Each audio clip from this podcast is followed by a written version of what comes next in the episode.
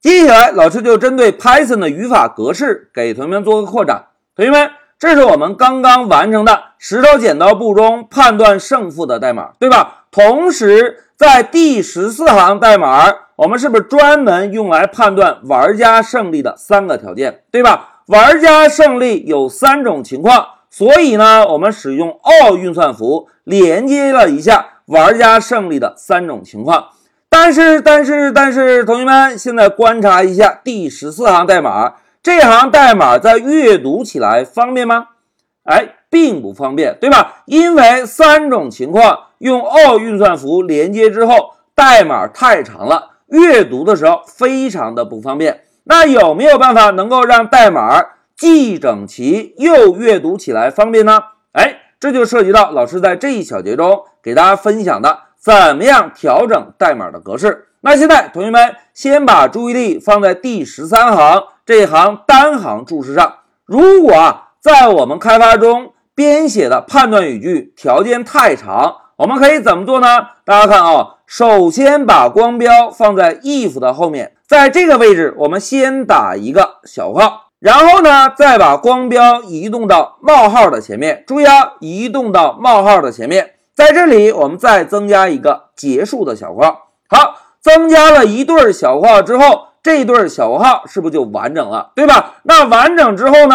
我们再把光标啊放在第一个 all 前面，摁一下回车，然后呢，再放到第二个 all 前面，摁一下回车。同学们，在 Pycharm 中，如果我们这样做啊，Pycharm 会自动帮我们在 all 前面增加四个空格的缩进。注意啊，Pycharm 只会增加四个空格的缩进。那现在就让老师啊，按照刚刚给大家介绍的调整代码格式的方法来调整一下我们判断玩家胜利的条件。现在注意啊，第一步我们放在 if 的后面增加一个小括号。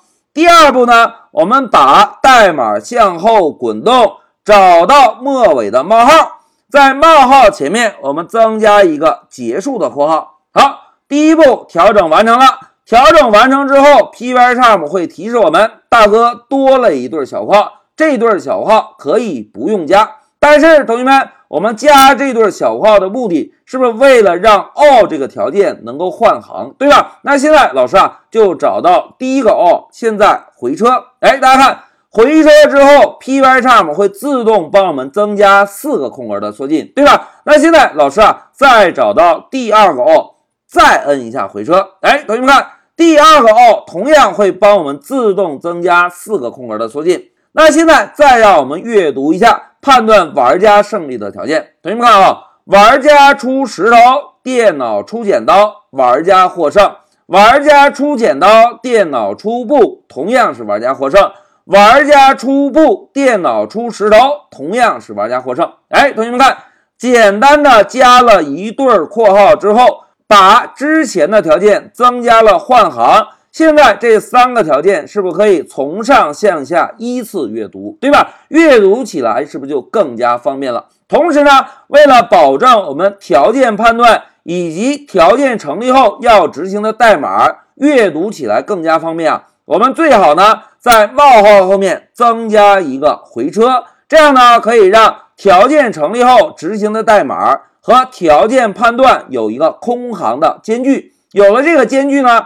在阅读代码的时候会更加的清晰。好，格式调整完成之后，我们先来 Shift F 十运行一下。现在在控制台，我们输入一个石头回车，哎，电脑出的是布，我们输了。同学们看，现在代码是不是仍然能够正常运行，对吧？那现在再让我们回到 Py 上，同学们，现在考察大家眼力的时候了。在第十八行这个 all 这里，是不是有个小虚线，对吧？这个小虚线在提示我们什么呢？哎，在这里老师要解释一下啊，同学们，现在按照老师这种调整方式啊，是符合 Python 的语法格式的。但是呢，这种格式写完之后，Pycharm 告诉我们，大哥，这个缩进前面有四个空格，下面执行代码前面同样也有四个空格。这种代码在阅读起来非常容易混淆，建议我们呢在这两个 all 前面再增加四个空格的缩进。那现在老师啊就选中这两行代码，统一摁一下 Tab 键，哎，大家看是不是在这两个条件前又增加了一个缩进，对吧？增加完成之后，我们把光标挪开，大家看小虚线还有了吗？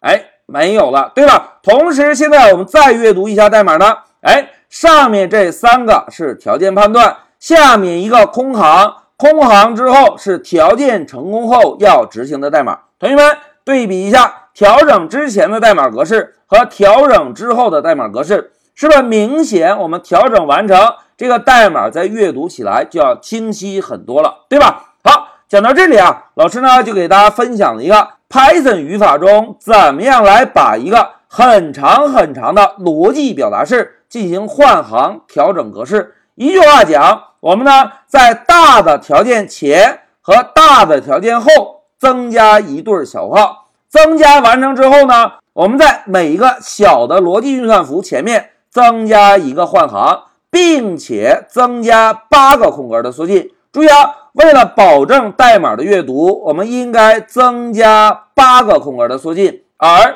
不是四个空格的缩进。增加完成之后呢，我们同样应该保证下面条件成立的代码跟条件判断的代码中间有一个空行。那调整完成之后，再阅读代码的时候就会非常清晰了。好，讲到这里，老师先暂停一下视频。